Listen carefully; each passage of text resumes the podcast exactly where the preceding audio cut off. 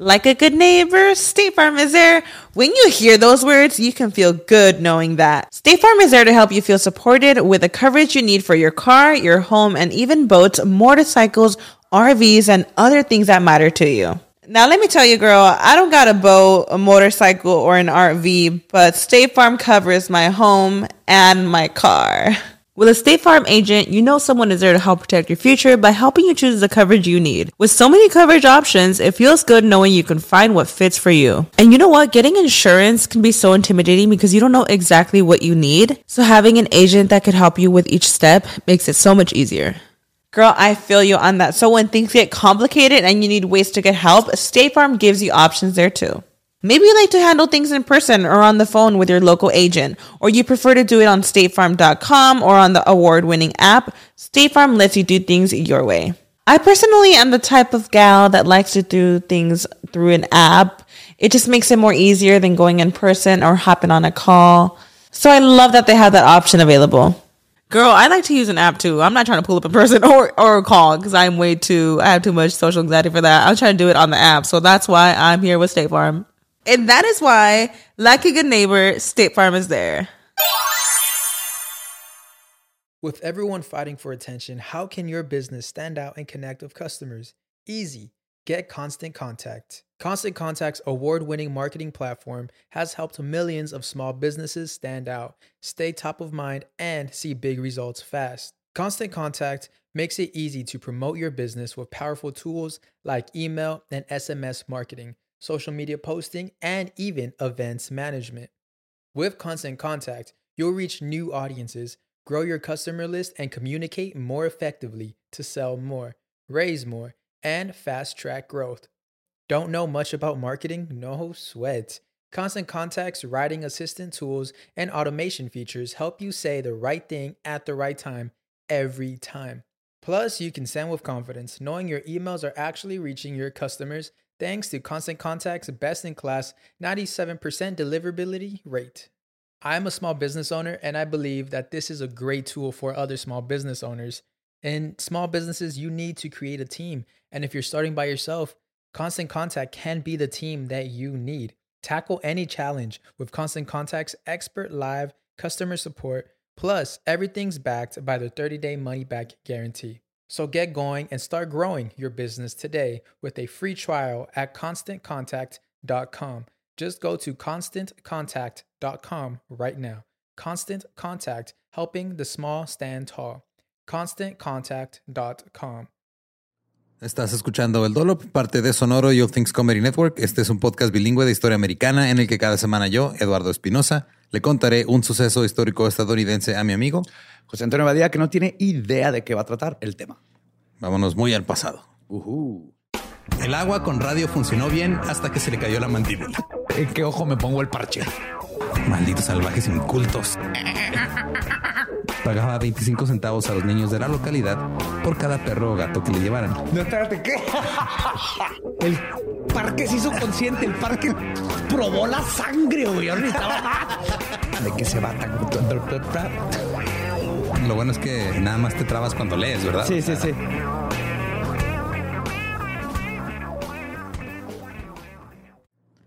...1751... Benjamin Franklin escribió un ensayo titulado Observaciones sobre el aumento de la humanidad, la gente de los países, etcétera. ¿Etcétera? ¿Es Etcétera. parte de su tesis? Del, ajá, del, del título. Así se llamaba, etcétera. Me gusta. Así cubres todo sin tener que cubrir todo específicamente. Exactamente. Era un breve ensayo que escribió para regalarle a sus amigos, que creo que es un pésimo regalo, pero bueno. Horrible. sé que querías un PlayStation 1, pero Ajá, pero- toma mi ensayo. Sí, toma mis pensamientos para que los leas cuando quieras. Se publicó en 1755 y se reeditó 10 veces durante 15 años. Y discutía el crecimiento de la población. También decía que la esclavitud menguaba a la nación, confrontaba las políticas proteccionistas y proyectaba un gran aumento de la colonización inglesa debido a la disponibilidad de las tierras. Y también estaba preocupado por todos los alemanes que venían a Pensilvania. No hablaban el idioma inglés y no, y no conocían la cultura. Y en el último párrafo decía, cito, ¿por qué se debe permitir que los pobres alemanes eh, invadan nuestros asentamientos y al escucharlos juntos establezcan sus idiomas y modales con exclusión de los nuestros. ¿Por qué Pensilvania, fundada por los ingleses, debería convertirse en una colonia de extraños que pronto serán tan numerosos como para germanizarnos a nosotros en lugar de nosotros anglificarlos a ellos? Y nunca adoptarán nuestra lengua o costumbres, como tampoco pueden adquirir nuestra complexión. No puede ser, no, no hay, no hay persona que no racien. Ajá. Wow. Sí. Sí, tú pensabas que nada más era contra las personas de color, ¿no? También era contra las personas sin color. Este es el racismo más cabrón que he visto es contra los alemanes. Contra lo más blanco, azul, güero. Pero pues es que eran de otro país. güey. Aunque Franklin terminó eliminando este último párrafo, párrafo de su ensayo en las publicaciones posteriores, este párrafo de repente lo perseguía y era utilizado por sus oponentes políticos. Y fue derrotado en octubre de 1764 cuando se postulaba para la Asamblea de Pensilvania, en gran parte debido a ese, ese párrafo. También decía, cito, toda África es negra o leonada. Asia principalmente es rojiza. Estados Unidos, excluyendo los recién llegados, es totalmente así. Y en Europa, los españoles, italianos, franceses, rusos y suecos son generalmente lo que llamamos tez morena, como lo son también los germanos. Con la sola excepción de los sajones, que junto con los ingleses constituyen el cuerpo principal de gente blanca sobre la faz de la tierra. Entonces, para Benjamin Franklin, uno de los padres fundadores de Estados Unidos, los únicos blancos eran los sajones y los ingleses. El, el reverso de pásale, güerito. Ajá, era, sí, los asiáticos eran rojizos, los africanos eran leonada, que es como este moreno Oscuro. eh, ajá, más o menos. Y eh, los españoles, italianos, franceses, rusos y suecos eran morenos. Benjamin Franklin estaba participando en el nativismo, que es la posición política de preservar el estatus de los habitantes establecidos de una nación. Ahora tengo que hacer una pequeña anotación aquí. Cuando diga nativo americano, no me estoy refiriendo a los nativos americanos. Ya. Me estoy refiriendo a estos blancos que, que ahora son los que ahora nativos son los nativos. americanos. Ajá, claro. Según ellos. Sí, ya te les olvidó completamente Sí. que había gente antes de ellos. Ajá. Por lo general, esto tomaba la forma de anti-extranjerismo o anticatolicismo. Los nativistas se oponían a los católicos romanos irlandeses por su lealtad al Papa y también por su rechazo al republicanismo como ideal estadounidense. El nativismo también fue un remanente de Inglaterra, donde la hostilidad anticatólica estaba en, en su auge. Para este entonces, la población católica en la América colonial era muy pequeña y estaban a cada rato siendo perseguidos por la ley. Por ejemplo, en 1642, la colonia de Virginia promulgó una ley que prohibía a los colonos católicos. La segunda carta de Massachusetts en 1691 decretó, cito, que para siempre en lo sucesivo se permitirá la libertad de conciencia en la adoración de Dios a todos, los, a todos los cristianos, excepto a los papistas. Ah, cabrón. Todos los cristianos pueden adorar a Dios aquí sin pedos, pero si eres católico, Vete a la verga. Exacto. Para 1692, la católica Maryland derrocó a su gobierno, estableció la Iglesia de Inglaterra por ley y luego obligó a los católicos a pagar impuestos para mantener a la Iglesia inglesa. Ya no se les permitía participar en política, se prohibieron la misa, los sacramentos de la Iglesia y las escuelas católicas. Solo había 35 mil católicos viviendo en Estados Unidos durante la Revolución. Eh, los almanaques, tratados, sermones y publicaciones periódicas se la pasaban hablando mal de los católicos. Los maestros de la escuela instruyeron a los niños a, cito, aborrecer esa puta corrupta de Roma y todas sus blasfemias. También había un juego muy popular de la época que se llamaba romperle el cuello al papa. Así. Y a la cola del pavo asado le decía la nariz del papa. Torta de nariz de papa, así le voy a decir ahora a la colita de papa, de, la torta de pavo. colita de pavo en Juárez. Entonces, este, el pedo de romperle el cuello al papa era un juego bien, o sea, no tenía nada que ver con un cuello, nada más era, tenías un plato y como que lo aventabas y dependiendo de dónde caía, si caía boca arriba o boca abajo, le habías roto no el cuello al papa, algo así. La descripción está muy rara, güey. Mira, yo tengo 41 años y sigo sin saber por qué chingado se llama mamaleche a brincar unos cuadritos. No sé. Algunos de los padres fundadores de Estados Unidos no eran católicos. En 1788, John Jay intentó que la legislatura de Nueva York prohibiera que los católicos ocuparan cargos públicos. La legislatura no estuvo de acuerdo, pero aprobó una ley que obligaba a todos los funcionarios a renunciar a las autoridades extranjeras. Esto incluía al Papa. Ah, sí, como rey. Cito en todos los asuntos, tanto eclesiásticos como civiles. En 1798, el Congreso de los Estados Unidos aprobó cuatro proyectos de ley denominados leyes de extranjería y sedición, que fueron firmados por John Adams, el presidente. Estos proyectos de ley incluyeron nuevos poderes para deportar a los extranjeros y dificultar el voto de los nuevos inmigrantes. Antes, un inmigrante tenía que vivir en Estados Unidos durante cinco años para ser elegible para votar. Esta ley lo aumentó a 14 años. Wow.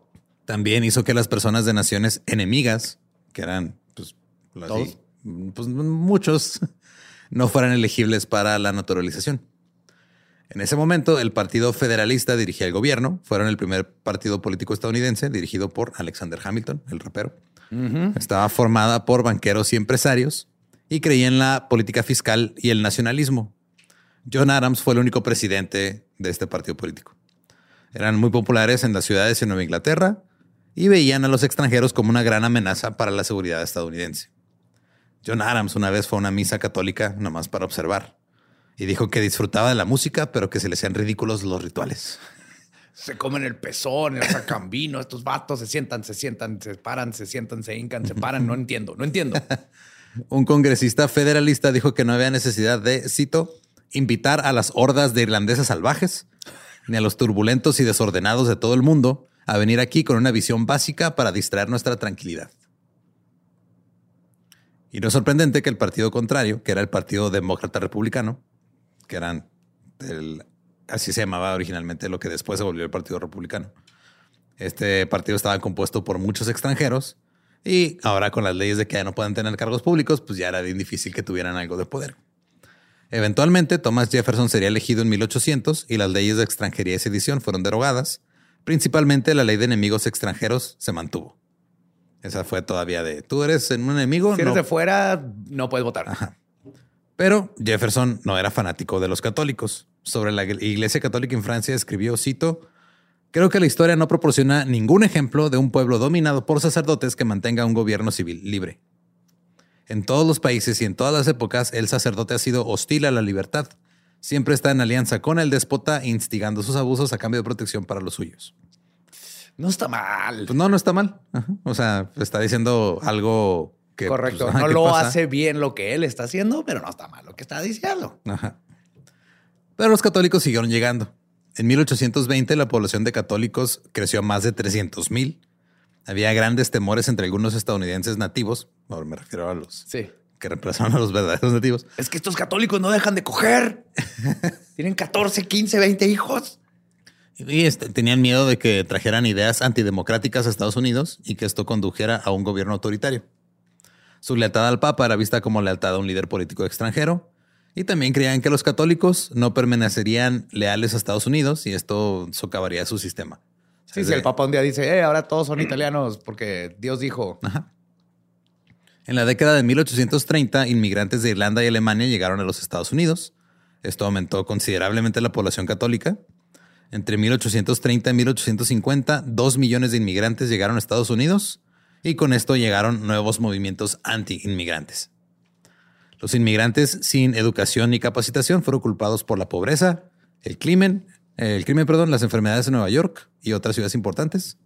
Eh, los trabajos eran difíciles de conseguir y, por supuesto, le echaban la culpa a los migrantes que están quedando con todos los trabajos. Claro. Oigan, ustedes no pueden venir aquí de las Islas Británicas a ponerse en esta tierra, a trabajarla y quitarle el trabajo y madrear a los que viven aquí y el nativo te da, eh, disculpe, cállese, eh. cállese, estoy hablando con los morenos estos irlandeses. También se les culpó de los bajos salarios, de las viviendas caras. Eh, la ciudad de Nueva York se quejó en 1830 de que sus servicios sociales estaban siendo desbordados por el elemento extranjero. Cuando los estadounidenses están seguros de su propia posición social, los inmigrantes son vistos como inofensivos. Pero si la población inmigrante aumenta mientras ellos enfrentan conflictos sociales, el choque cultural se convierte en una crisis. y le echan la culpa a todo. Y le echan la culpa a los inmigrantes, que es lo que ha pasado cada Siempre. 10, 15 años. Los nativos y los inmigrantes luego se pelean por lo que significa ser estadounidense en realidad. Los nativistas creen que los inmigrantes se infiltrarán y van a subvertir la cultura estadounidense y se van a quedar con todos los trabajos. Y luego se levantan y se unen para repeler a las hordas de inmigrantes. Y luego nacen movimientos sociales. Repeat. Ahí así funciona. Rinse, repeat. Ajá, es un ciclo de lavadora. Los inmigrantes católicos irlandeses reaccionaron a estos ataques volviéndose hacia adentro y hacia la iglesia. Fue como de, ah, estos güeyes nos están chingui chingue, entonces nos quedamos aquí entre nosotros y nos vamos a misa y nomás vamos a como mantener todo entre irlandeses.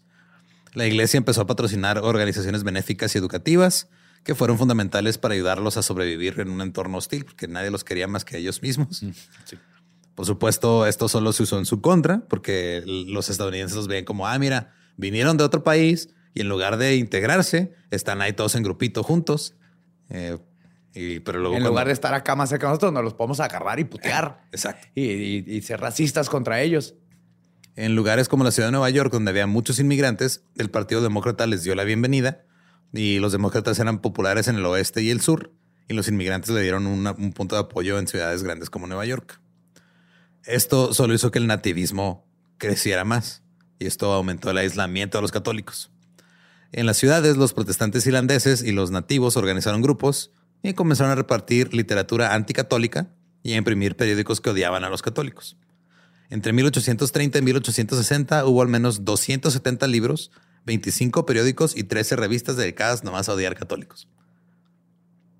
Era así, o sea, literal, eran, estaban escritos nada más para chingar a los católicos y ya, no tenían otro propósito. Güey. Qué padre. No, no había Playboys, pero había literatura de hate. En 1836, María Monk publicó un libro llamado Awful Disclosures of the Hotel Nunnery of Montreal, que nomás eran historias de una, un convento en Montreal. Eh, ahí en ese libro escribió sobre relaciones sexuales forzadas con sacerdotes y asesinatos de monjas y niños. Fue un, libro, fue un libro perdón, increíblemente exitoso, que era completamente falso. O sea, se lo sacó de la... O sea, era de... Ella no lo inventó. Lo inventó. Que después había... Haya pasado que sí Cadáveres, hablado de las... Eh, fue coincidencia totalmente, güey. Ok. o sea, ella literal se lo inventó y luego resultó que sí tenía algo de verdad. Eh, la madre de Monk dijo que María nunca perteneció al convento y que una lesión cerebral que recibió cuando era niña fue la causa de que se inventara esas historias. De que ver el futuro. Y vendió más de 3 millones de copias. Uh. Al mismo tiempo había un circuito de conferencias anticatólico con ex sacerdotes y ex monjas, o al menos eso afirmaban ser, no había manera de comprobarles si eran o no que contaban al público historias espeluznantes sobre monjas y sacerdotes teniendo sexo. No. Y bebés muertos en los atonos de los conventos. Muy chingo, ¿no? De ver así tinas llenas de bebés muertos que usan para hacer incienso. El líder protestante Lyman Beaker eh, publicó un libro que se llamaba A Plea for the West y ahí instaba, instaba perdón, a los protestantes a excluir la amenaza católica extranjera de los asentamientos occidentales.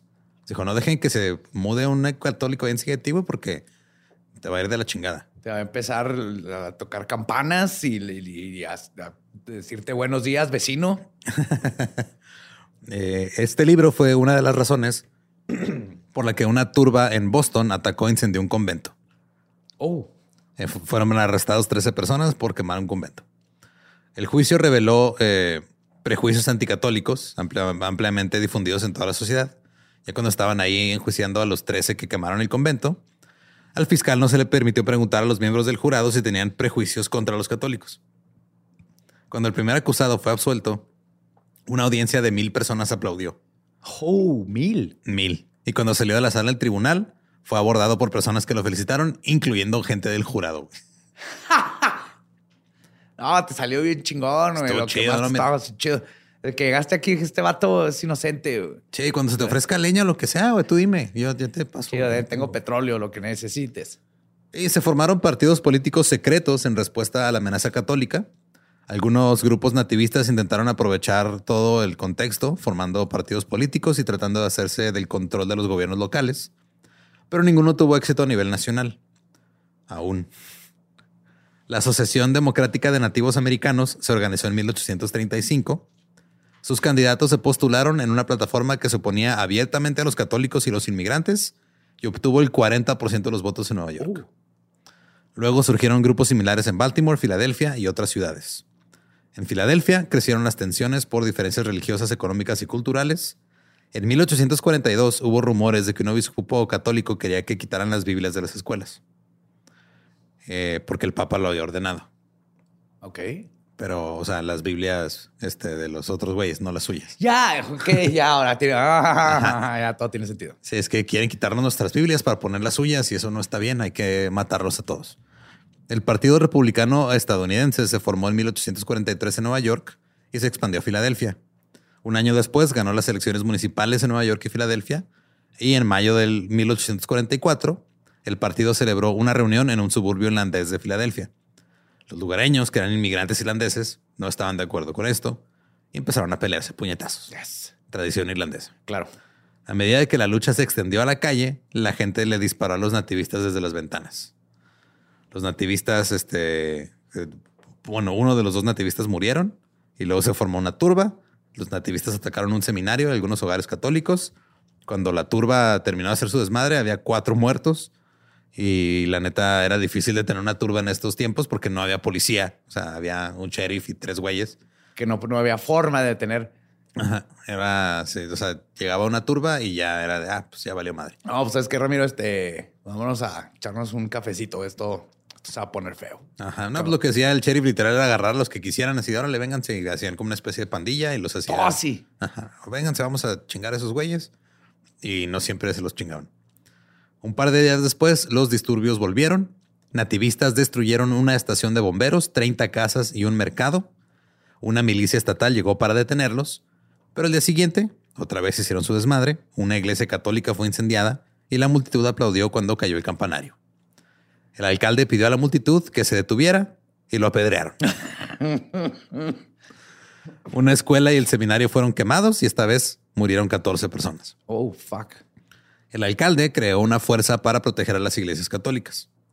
Porque insisto, o sea, el hecho de que hagan este, o sea, que no estés de acuerdo con lo que creen, pues no te da derecho a que vayas a, matar a gente y quemarle sus cosas. Exactamente. Luego, en julio, cuando los nativistas vieron que estaban llevando armas a una iglesia y que estaban siendo utilizadas por los voluntarios para protegerla, se volvieron locos. La iglesia estaba rodeada y después de unos días había una gran multitud nativista y una gran pandilla junto con los militares que protegían la iglesia empezaron a pelear. Duraron horas. Trajeron cañones, güey. ¿Cañones? Ajá. Duró un día completo la batalla. 15 personas murieron al menos. Padre nuestro. ¿Cuál Padre nuestro? Padre nuestro, mío. Es Padre mío. Prendan los cañones. Es que súper irónico. Mismo Dios, misma Biblia. Ajá, pero diferente enfoque. Mientras tanto, en la ciudad de Nueva York, el arzobispo John Hughes, no ese John Hughes, eh, pidió a los irlandeses que defendieran la Catedral de San Patricio mientras las turbas nativistas andaban ahí por la ciudad. Los irlandeses armados ocuparon el patio de la iglesia y las turbas antiinmigrantes se asustaron de atacar la catedral. En, Nueva York ninguna iglesia sufrió daños, ni, ni, la quemaron ni nada. Estos disturbios solo provocaron más tensión entre inmigrantes y nativistas en todo Estados Unidos y se volvió un problema para las elecciones presidenciales de 1844. La Iglesia Católica optó por abrir sus propias escuelas en lugar de intentar influir en la educación pública. Y como en cualquier era de polarización, la gente tomó partido. Algunos apoyaron al Partido Republicano estadounidense, otros al Partido Nativo Americano, que eran esencialmente lo mismo, pero sin ser una organización nacional. O sea, el Partido Republicano sí era nacional, el nativista era local. Se convocó a una convención nacional en julio de 1845. Se reunieron ahí los nativistas eh, ahora se llamaban Partido Nativo Americano, y redactaron su plataforma, donde pedían que los inmigrantes vivieran en Estados Unidos 21 años antes de convertirse en ciudadanos. Eh, también tenían otras medidas migratorias, este, pero pues no pudieron lograr que, lograr que el Congreso actuara. Y luego empezó una guerra entre México y Estados Unidos. Y ya como que dijeron, ¿sabes qué? Al ratito te atendemos, inmigrante, ¿verdad? Te seguimos chingando. Vienen unos güeyes más morenos que tú que tenemos que detener. Sí. Que de hecho también son católicos, que chinguen su madre también esos güeyes. Sí, tenemos que recordar el álamo. Espérame tantito. la guerra condujo a la desaparición del Partido Nativo Americano, pero la ira hacia los inmigrantes todavía, todavía seguía ahí. Después de la guerra, eh, los nativos americanos enfrentaban amenazas en el tejido político, económico y cultural el sistema político bipartidista se estaba derrumbando y estaban divididos ahora por el tema de la esclavitud. Estaba el partido Whig y el partido demócrata. Los demócratas querían seguir teniendo esclavos. Los políticos del norte y el sur estaban peleándose entre ellos. No importaba que a veces que fueran del mismo partido, nomás porque eran norte contra sur. Me imagino que tenían que sacar un libro así con diferentes tonos de piel y prioridad. Sí, que, a ver, tenemos este esclavos, sí. ¿Cuál es la prioridad? No, pues aquí dice que el tono de piel que sigue en prioridad es el más, más, más oscuro. Entonces nos podemos olvidar un poquito de los irlandeses. Ajá. Básicamente eso hicieron, este, no a propósito, pero, pero sí, pero sí. Y la gente dejó de creer que los partidos políticos podían mantener unido al país porque estaban peleando ahora norte contra sur. Y esto hizo que los votantes estuvieran dispuestos a considerar un tercer partido que no tomara parte, o sea, que no tomara un lugar eh, dependiendo de su geografía. Ajá. Otro gran problema era la economía. Entre 1850 y 1854 eh, estaban nomás pasando como que de economía bien chingona, depresión, economía bien chingona, depresión. En 1854 hubo un gran aumento de la inflación debido a la fiebre del oro en California. Y al mismo tiempo hubo 400 mil inmigrantes ese año. Ahora había chinos y japoneses en la costa oeste, italianos, irlandeses y alemanes en el este, y estaban compitiendo contra los nativos americanos blancos por los pocos trabajos que había. Era en las ciudades era algo peor. Y en el sur los inmigrantes estaban presionando por una legislación para evitar que los negros obtuvieran ciertos trabajos. Aquí me siento mal por los nacionalistas, por los nativistas, güey. Pobrecitos, güey. ¿Qué haces? Ya es demasiado. O sea, te llegan ahora los italianos, morenosos, mediterráneos, pero traen pasta al mismo tiempo. Y te están llegando los mexas por abajo, pobrecitos, güey. También hay que tenerles un poquito de empatía. Y tanto trabajo que les costó este, quitarle las tierras a los que estaban aquí antes. exacto. Y para que lleguen ahora a quitarse no odias más, güey, ¿no? O sea, ya, ya tenía así como que toda mi vida me enfoqué en odiar a los pinches alemanes. Y ahora tengo como seis razas más. me voy a cansar de tanto. Sí, uno nomás tiene una vida para odiar. Sí, por ejemplo, los inmigrantes estaban presionando para evitar que los negros trabajaran en los puertos, porque decían, no es que yo vivo en el puerto, es porque me vas a mandar negros a que trabajen en el puerto, güey. Es mi trabajo. Mientras tanto, los que, los que ya vivían ahí era de, güey, tú llegaste y me quitas el trabajo a mí. ¿Cómo quieres que pase una ley para que no te lo quiten a ti? Eh, obviamente, los dueños de los esclavos estaban preocupados por la cuestión de los inmigrantes. Un sureño de Carolina del Sur que se llamaba L.W. Spratt decía que los inmigrantes, cito, cuestionan el derecho de los amos a emplear a sus esclavos en cualquier trabajo que deseen. Y así el pueblo de Charleston, en el corazón mismo de la esclavitud, puede convertirse en una fortaleza del poder democrático contra la esclavitud. Porque llegaban los inmigrantes y le decían, oye, como que no está bien que uses a ese güey para que trabaje a la fuerza. Claro. Y decían, ¿cómo te atreves? Tú no sabes de nuestras costumbres. ¿Tú de dónde vienes? A ver, ¿allá no tienen esclavos o qué? No. Pero tenían. Pero ya no. Hmm. ¿No sabes qué? Este, no estoy de acuerdo contigo, entonces voy a ver cómo te chingo. Eh, los nativistas vincularon la pérdida de su seguridad económica con el aumento de la mano de obra inmigrante que estaba ocurriendo por mera coincidencia. O sea, no era un pedo de que los inmigrantes estaban causando una crisis. Había una crisis y llegaron inmigrantes. Ya. Sí, nada que ver. Ok. Entonces estos dijeron, no, es por culpa de ellos, no es por culpa de los malos manejos del gobierno actual. Y como señaló Benjamin Franklin, había grandes diferencias culturales, además de la religión.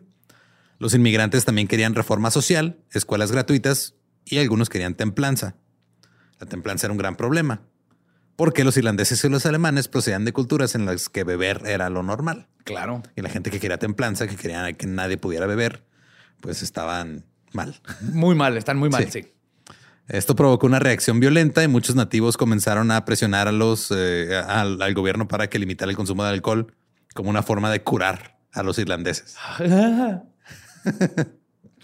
Porque el irlandés borracho era una enfermedad, güey. ¿Cómo lo curas? Pues dejándolo. Pues no, le quitas el alcohol. Sí, dejándolo sobrio siempre. Y aquí es donde se unen los otros odios. Güey, te odio a ti, tú me odias a mí, pero esa morra quiere quitarnos el pisto. Sí.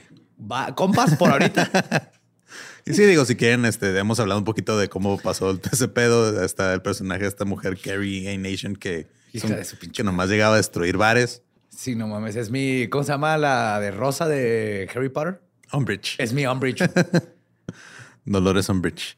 Entonces la reforma de la templanza se convirtió en un problema de estatus y fue una diferencia entre nativistas e inmigrantes. Los inmigrantes obviamente estaban encabronados porque no podían tomar.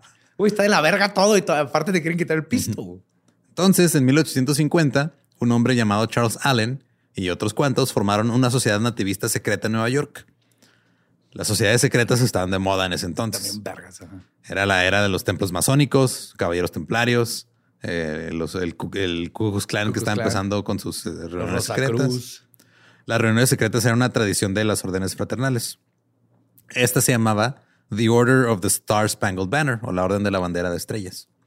Para poder entrar tenías que tener 21 años, ser protestante y seguir órdenes sin cuestionarlas. Ah, bien. Eso mínimo 21 años, eh, ser protestante y hacer lo que te digan. Tenían sus señales, sus rituales y sus juramentos sagrados y tenían tres objetivos. Evitar que los ciudadanos no nativos ocuparan cargos públicos, impedir que los nativos católicos lo hicieran y sostener y defender a la Unión. Entonces, si había un, americano blanco que fuera católico, también lo mandaban a la verga. No más por ser católico. No más por ser católico. También crearon un héroe misterioso el que llamaban Sam. ¿Tío Sam? No, no era el tío Sam, era otro Sam. ¿Hay varios Sams? Aparentemente varios Sams. Eh, Sam creía que Estados Unidos gobierna Estados Unidos, nadie más.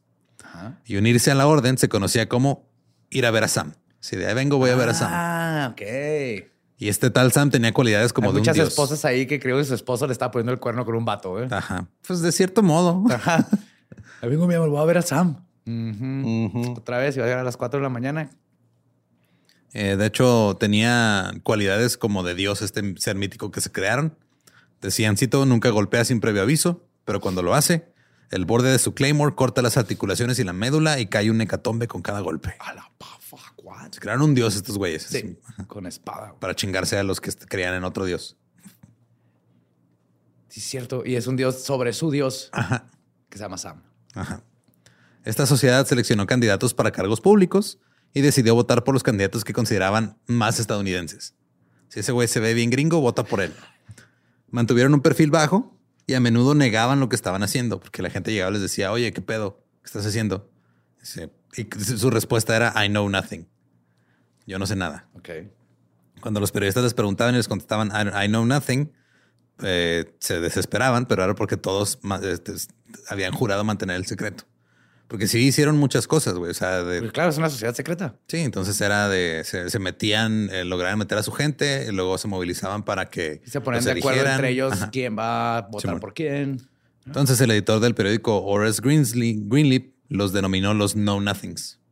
Okay. Y se les quedó. Así se empezaron a llamar y así mismos. Los Know Nothings, los sabe nada. Ajá. Y tuvieron mucho éxito. Sus candidatos ganaron elecciones en la primavera de 1854 en Boston, en Salem y luego todo el estado de Massachusetts en otoño. En Boston crearon una junta especial para investigar la vida sexual de las monjas, que los tenía muy preocupados. Querían saber. yo, José Antonio Badía, me, me, voy de voluntario. a entrar, dices que hay puras mujeres en ese claustro, ¿verdad? Puras mujeres. ¿Puras mujeres? Sí. ¿No hay penes alrededor? Eh, no. no. No pueden tener sexo. ¿Tienen años sin tener sexo? ¿Es lo que me estás diciendo? No, pues yo, este, por el honor de nuestra fraternidad, me me propongo como candidato para investigar. Yo investigo. Ven, todos deberían ser igual de valientes que él. Gracias, gracias. Es por mi, por mi país. el candidato de los Whigs a la alcaldía de Filadelfia, eh, después de, o sea, ya cuando estaban a punto de llegar las elecciones, ya como que dijo públicamente, hey, soy no nothing.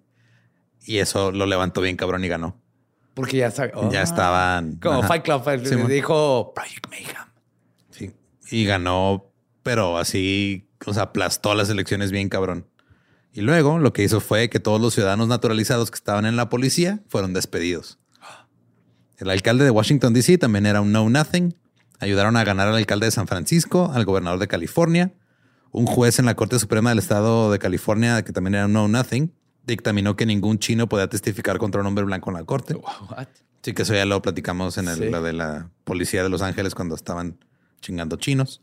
El Levi Boone fue elegido alcalde de Chicago, también era un know nothing y luego excluyó a todos los inmigrantes de los trabajos de la ciudad. Fue de nadie puede tener un cargo en la, en la ciudad si es inmigrante.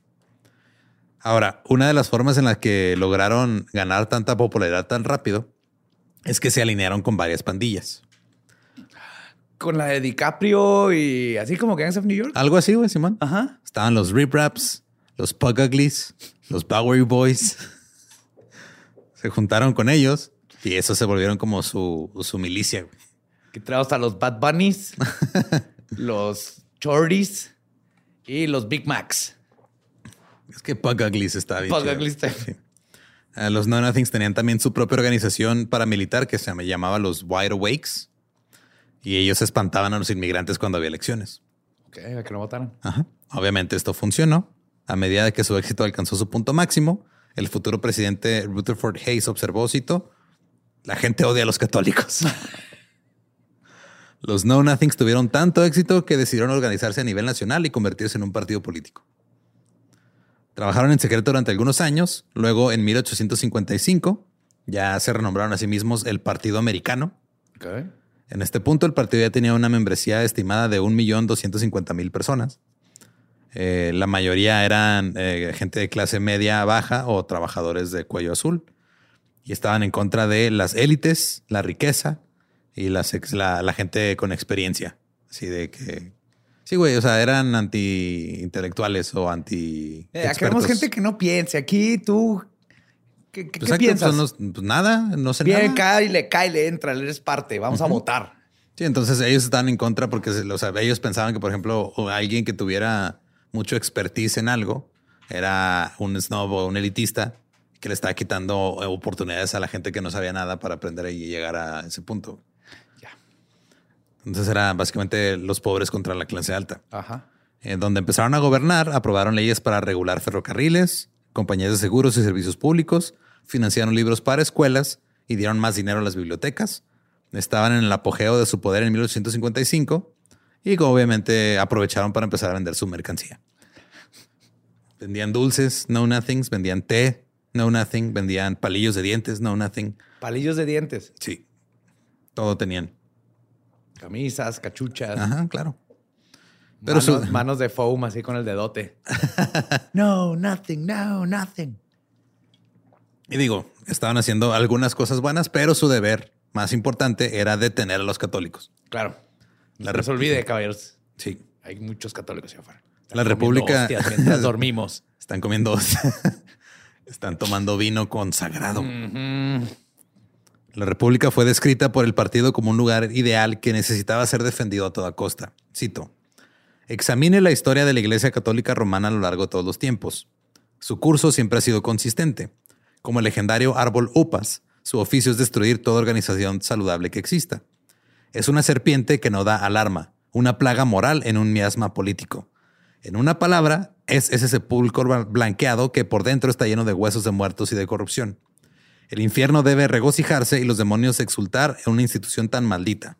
Mientras florezca, Satanás no necesitará emisarios.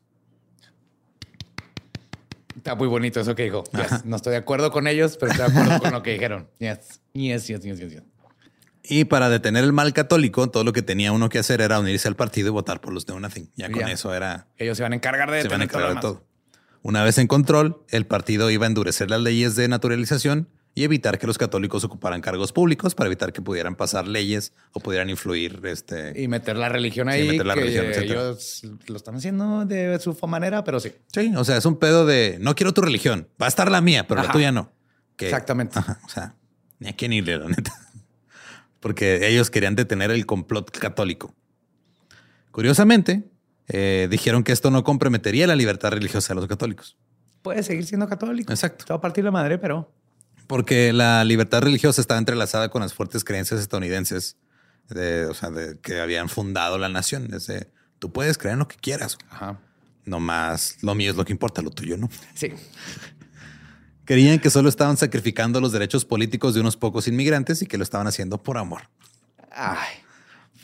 El líder del partido Know Nothing lo resumió. Se llamaba Frederick Anspach. Cito: Es porque amamos a los inmigrantes y los intereses de nuestro país que no les daríamos una posición política más alta que la ciudadanía. Y eso solo después de que estén debidamente preparados. Y como tales pueden ser felices y útiles. Es que pobre, los católicos están todos pendejitos, güey. O sea, tú ve y siéntate, híncate, siéntate. No, no quieres un, un espacio donde puedas decir y decidir qué va a pasar. Deja la política para nosotros. Que está hueva, güey. La neta está hueva, güey. Ajá. No quiero estar acá, güey. Lo hago por tu bien, güey. Sí, mira, es por tu bien, no te conviene, yo me encargo. Horas, firmar y firmar pinches papeles todo el día, güey. No, no, no, no. Y digo, era extraño también porque al mismo tiempo las turbas nativistas cada vez eran más descaradas y más despiadadas con sus ataques anti-inmigrantes. Durante las elecciones en Louisville a principios de agosto eh, iba a haber una elección polémica George Prentice, editor del periódico Louisville Daily Journal, indignó a los nativistas con editoriales en el periodo previo. Denunció la influencia pestilente de los enjambres extranjeros, leales a un déspota italiano inflado que mantiene a la gente besándole los dedos de los pies todo el día. Entonces estaban enojados porque este güey dijo eso y estaban a, punto de agarrarse madrazos. El 6 de agosto la ciudad estaba tensa. Alrededor de un cuarto de los que vivían en la ciudad eran católicos alemanes e irlandeses, en su mayoría recién llegados. Los Wide Awakes estaban en las urnas y solo dejaban votar a los hombres que llevaban una boleta amarilla de los Know Nothing. A cientos se les impidió votar. Un ex congresista se presentó ante los Know Nothings para que le interceder por todos y decir, es que todos tienen derecho a votar. Y lo golpearon. Claro. Y los católicos irlandeses no estaban contentos con este giro de acontecimientos. Por la tarde, la situación escaló. 15 hombres fueron baleados, incluido un policía. Tres de ellos murieron. Casas de los alemanes fueron asaltadas y saqueadas. Alrededor de las 4 de la tarde, una gran multitud entró en el barrio alemán en la calle Shelby con escopetas, mosquetes y rifles y comenzó a atacar. El alcalde, que era un. culero ser el del mosquete, güey. sí, sí. Neta, güey, no, tienes por una escopeta. Es que es de mi abuelo, güey. No, o sea, no estaba tan preparado. para que una bala cada 30 minutos, pues te vas a traer un pinche palo de escoba, cabrón. Sirve más. el alcalde, que era un no nothing, los logró convencer de que se fueran y luego incendiaron una cervecería. No. Y un reverendo fue apedreado hasta la muerte. Eh, no hay pedo. Tres irlandeses fueron golpeados en Main Street y respondieron saliendo de sus casas todos los demás irlandeses. Dos hombres fueron asesinados. Un irlandés fue despojado de su arma, y luego lo colgaron, pero sobrevivió. Y justo después de la puesta del sol, una hilera de casas propiedad de un irlandés fue incendiada. Mientras los inquilinos subían de las llamas, fueron asesinados a tiros. Así que les prendieron la casa. y salían corriendo. Salían, Simón. Como Pancho Villa. Esto ahora se conoce como el lunes sangriento. Más de 100 negocios, casas y viviendas fueron destruidas o quemadas. Esa es mi segunda canción favorita de YouTube. Monday, Bloody Monday. Creo que Quisieron repetir el éxito, pero pues a la gente no le importa tanto el lunes. No, no, no. El número de muertos, según los funcionarios, eran 22. Los católicos dijeron que fueron más de 100, porque hubo familias enteras que se quemaron vivas en, en las casas. Y no hubo procesos penales por los disturbios ni por las muertes y decenas de miles de ciudadanos de Louisville mejor huyeron de la ciudad. Dijeron, ¿sabes qué? Este pedo ya se salió de control. Vámonos a otro lado. En Baltimore, los Know Nothings habían tomado el control del gobierno en 1854, pero el año siguiente lo perdieron. En 1856, el Partido Americano y el Partido Demócrata estaban preparándose para una tensa jornada electoral. Ambos partidos, como era común en ese momento, marchaban a través este de, de la ciudad por la noche, con sus pancartas, antorchas, haciendo discursos, cantando canciones. Eh, a menudo eh, apuñalaban a alguien con un punzón de zapatero. ¿Qué, específico? Sí, es que eran, se llaman alls, son como, Ajá. o sea, es un, como un picayelo. El punzón de los zapateros era, se volvió tan parte esencial de las elecciones que en 1859. Espérate, espérate. El punzón de zapatero se volvió parte esencial de las elecciones. Sí, apuñalar gente con un punzón de zapatero fue tan vital para las elecciones que lo ponían en las pancartas. Así el dibujito. ¿Neta? Sí, güey. Votaste, sí, aquí está mi dedo y eh, acá traigo ya, le me chingaron el hígado, güey. Ajá. Eh, había un cuadro que habían pintado que era la figura de un hombre corriendo con otro persiguiéndolo mientras lo clavaba con el punzón. Entonces, el día de las elecciones, los Pugglies, una pandilla local de Baltimore, lo que hacían era se ataban los punzones a las rodillas, rodeaban a los votantes y los obligaban a huir. Si no los agarraban a, los empezaban a, a rodillazos. Ahora, en este eh, tiempo no era, el voto no era secreto, güey. O sea, tú, podías ver por quién estaba votando los demás. Tenías que esperar en, la fila, pasar por grupos de hombres que estaban viendo que ibas a votar y luego ya ponías tu boleta en la casilla de quién querías votar. Entonces era de, o sea, estaban las, las, las urnas estaban marcadas por partido político. Entonces, al momento que metías la boleta, ya sabían por quién habías votado. Estaban esperando para apuñalarte con un punzón de zapato. Los, si tan solo tuvieran algo como un INE, ¿verdad? Ajá. Que hiciera secreto todo. Los inmigrantes este, que eran golpeados y pues no los dejaban votar. Las pandillas también tenían otras formas de influir en el voto que le llamaban cooping. Es lo que le pasó a Edgar Allan Poe. Ajá, que literal. Bueno, una teoría. sí, que literal lo, te agarraban, te secuestraban te llevaban a algún sótano o a algún este, gallinero, te, te dejaban ahí un rato, te ponían pedísimo, te, asaltaban, te pateaban y no te obligaban a votar. Y a veces te cambiaban de ropa, güey. Simón, para, para... volver a votar en otro lado. Te volvían a formar, votabas, te regresaban, te ponían más pedo, te cambiaban de ropa, otra vez te formaban, votabas y así. Simón. Peter Fitzpatrick testificó que estuvo detenido en un gallinero del el Pug Ugly Ras Levy. Ahí vio como un Pug Ugly quemaba la barba de un inmigrante con una vela, de un alemán, nomás por sus huevos. Luego también empezaron los disturbios. Como era de esperarse, diferentes turbas estaban disparándose entre sí. También usaban picos para arrancar adoquines y arrojarse los unos a los otros. Sí, o sea, era. Son creativos. algo tenían antes. la gente eran muy creativos para causar daño. sí. Y no solo fueron las turbas las que resultaban heridas, también civiles inocentes terminaban golpeados, incluso muertos a disparos. En el Distrito 6, las pandillas lucharon contra la artillería de, en, Orleans Street durante varias horas. Eh, hubo más cuando los Rip Raps y los Pug atacaron al New Market Fire Company, eh, que estaba controlada por los demócratas. Ahí murieron cinco personas.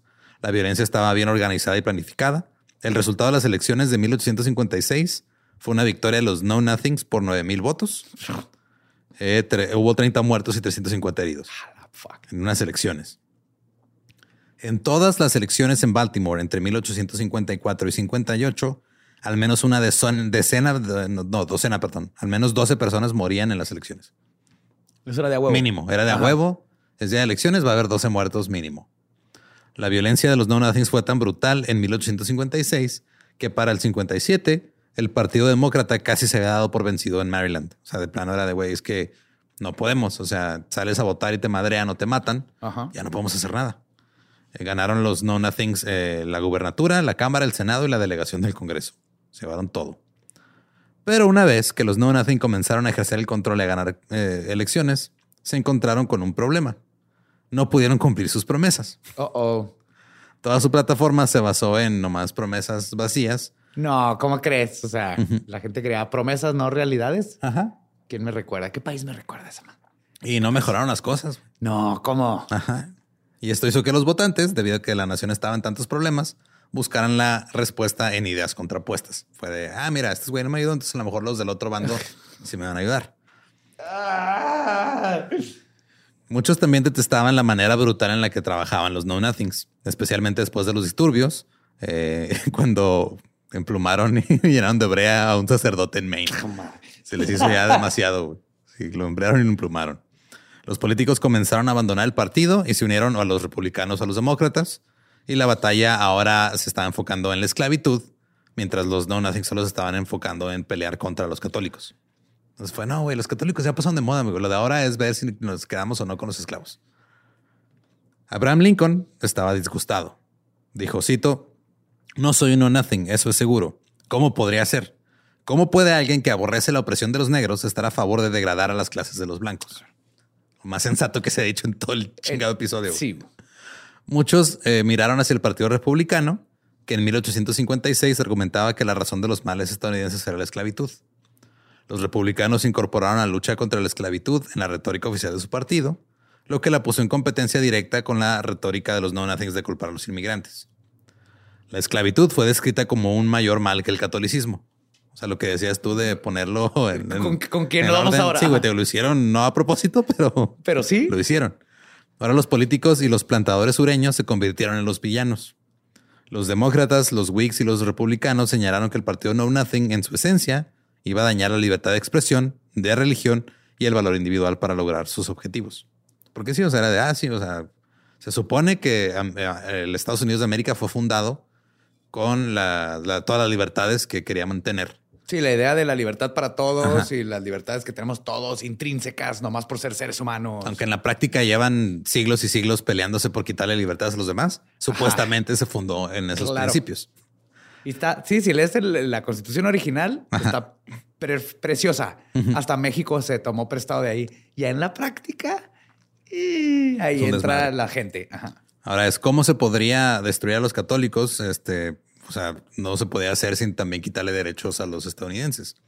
Esta contradicción debilitó a los Know Nothings y varios miembros del partido también se empezaron a ir, ya no lo están pelando. Otro gran problema del partido fue que no vieron el cambio en los Estados Unidos, porque no era un solo país ya, ahora se está dividiendo en norte contra sur. Toda la plataforma de los No Nothings se construyó sobre la base de ser una república unida y ya no tenía sentido porque ahora estaba el norte contra el sur entonces de güey. Los Nothings del sur ya no tenían que ver con los del norte. exacto. Y el partido simplemente ignoró la verdad de las realidades políticas cambiantes y fue en gran parte el final de ellos. De hecho, varios partidos que han salido en, Estados Unidos han sufrido la, misma, el, mismo final. O sea, que eh, les va bien un ratito y luego cambian las cosas y no se adaptan y mueren. En resumen, un grupo de un partido este, empezó a usar a su favor el odio entre clases para llegar al poder y luego ya estando en el poder tenía una bola de pelajustanes que no les importaba si estaban preparados o no, nomás era que los apoyara y no cuestionaran. Y luego llegaron al poder y este, luego todo valió madre. Sí. Ok. Todo bien, todo bien. Todo bien. Ese fue mi resumen. Sí, voy bien. En, en el sur, el partido era en su mayoría eh, de los que estaban, de los que eran del partido Whig, pero que no estaban a favor de la esclavitud. Eso se pasaron a los demócratas, porque los demócratas en ese tiempo eran los que querían esclavos, los republicanos querían terminar con la esclavitud. Eh, en Luisiana y Maryland las cosas se pusieron tan mal que los No Nothings comenzaron a aceptar católicos a sus filas. Resumí todo muy, muy pronto. Agreguen eso al resumen. Sí. En el norte el partido colapsó rápidamente después de 1855 se dividieron por el pedo de la esclavitud, porque algunos que sí querían, otros no. Esto eventualmente llevó a una división en el partido. Eh, así que unos se quedaron con su dios inventado Sam y otros inventaron otro güey que era Jonathan, que formaron un partido anti-esclavitud y anticatólico, pero permitieron que los inmigrantes que eran protestantes estuvieran en el partido. Siempre y cuando estuvieran con ellos. Ajá, siempre y cuando no fueran católicos. Y ya al final muchos de los no nothing se fueron a o los demócratas o los republicanos. En 1856 eh, postularon a Millard Fillmore como su candidato presidencial. Obtuvo el 23% del voto popular e incluso ganó en un estado, en el estado de Maryland. Y los miembros del partido continuaron cambiando hacia otros este, partidos y ya para 1860 ya básicamente no existía. Pero el nativismo estaba lejos de terminarse en Estados Unidos. El movimiento antichino estalló a finales del siglo XIX. El anticatolicismo volvió a surgir a finales de los 1800 desde 1900 hasta 1920 hubo un movimiento contra los inmigrantes de Europa del Este y del Sur. En 1920 el Ku Klux Klan se hizo muy popular. Eran anticatólicos, antisemitas, antiinmigrantes y antinegros.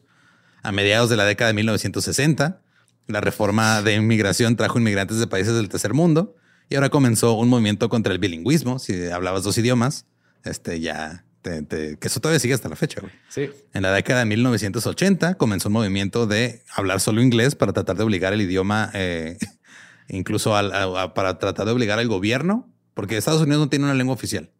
No. Estaban tratando de obligarlos a que fuera la lengua oficial y que todas las empresas que llegaran de fuera, extranjeras, tenían que aprender Tenían que hablar inglés a huevo. A principios de la década de los 1990, California arremetió contra los inmigrantes mexicanos, centroamericanos y sudamericanos y aprobó una ley tan restrictiva que los mismos tribunales dijeron este pedo es ilegal. Te, estás, te la mamaste.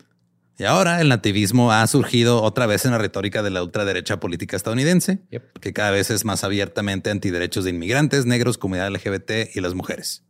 Y ahí están, todavía. No se les acaba, güey. No, se les acaba. Cada década encuentran a alguien más o nomás regresan. Oye, güey, tenemos como que un buen rato sin chingar a, a los chinos, ¿verdad? Sí. Sí, como que ya, ya es tiempo. Sí, como que ¿Sabes? Aquí no, hemos chingado lo suficiente a las mujeres.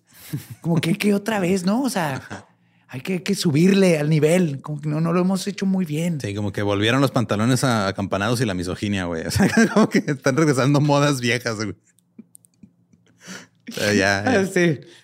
El retro, ya es el retro hate. Ajá. Pues Retroginia. Retroginia. Ya es muy. Miso retro, ajá. Sí, es este, ya es muy vintage, güey. Ya. Sí. Sí, ahorita es justo lo que está pasando. O sea, está pasando que los hay gente ultraderecha que va eh, con sus armas a pararse en las urnas para intimidar a los votantes. Sí, no hace nada, nomás es el hecho de ver un vato con un pinche R15. Sí, están ahí, ponle, no le han disparado a nadie aún porque puede llegar a pasar. Lo cual, si te fijas, no es tan que tan astuto y, como amarrarte unos punzones ahí de, zapatero. Sí, güey. Antes sí tenían más, más imaginación. Y pues sí, esa es la historia del nativismo en, América del Norte, por lo menos hasta ahorita. Sí, y, no te olvides que somos América del Norte. quiero ponerlo ahí en la mesa. Sí, sí.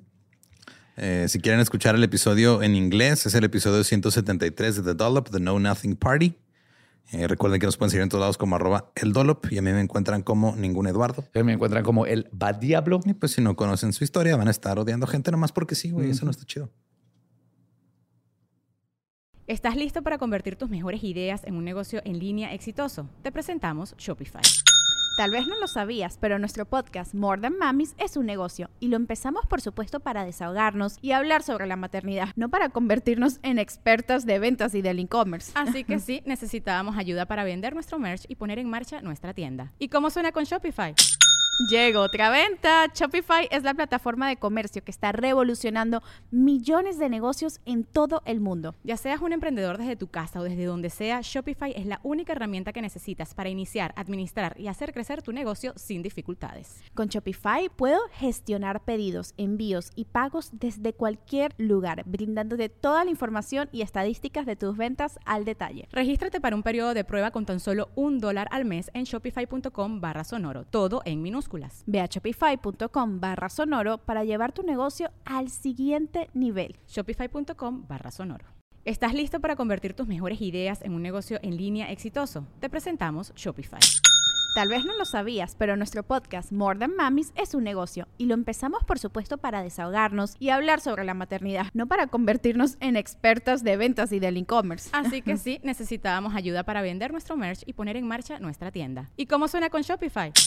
Llegó otra venta. Shopify es la plataforma de comercio que está revolucionando millones de negocios en todo el mundo. Ya seas un emprendedor desde tu casa o desde donde sea, Shopify es la única herramienta que necesitas para iniciar, administrar y hacer crecer tu negocio sin dificultades. Con Shopify puedo gestionar pedidos, envíos y pagos desde cualquier lugar, brindándote toda la información y estadísticas de tus ventas al detalle. Regístrate para un periodo de prueba con tan solo un dólar al mes en shopify.com barra sonoro, todo en minúsculas Ve a shopify.com barra sonoro para llevar tu negocio al siguiente nivel. Shopify.com barra sonoro. Step into the world of power, loyalty and luck. I'm gonna make him an offer he can't refuse. With family, cannolis and spins mean everything. Now, you wanna get mixed up in the family business. Introducing The Godfather at ChumbaCasino.com. Test your luck in the shadowy world of the Godfather slot. Someday,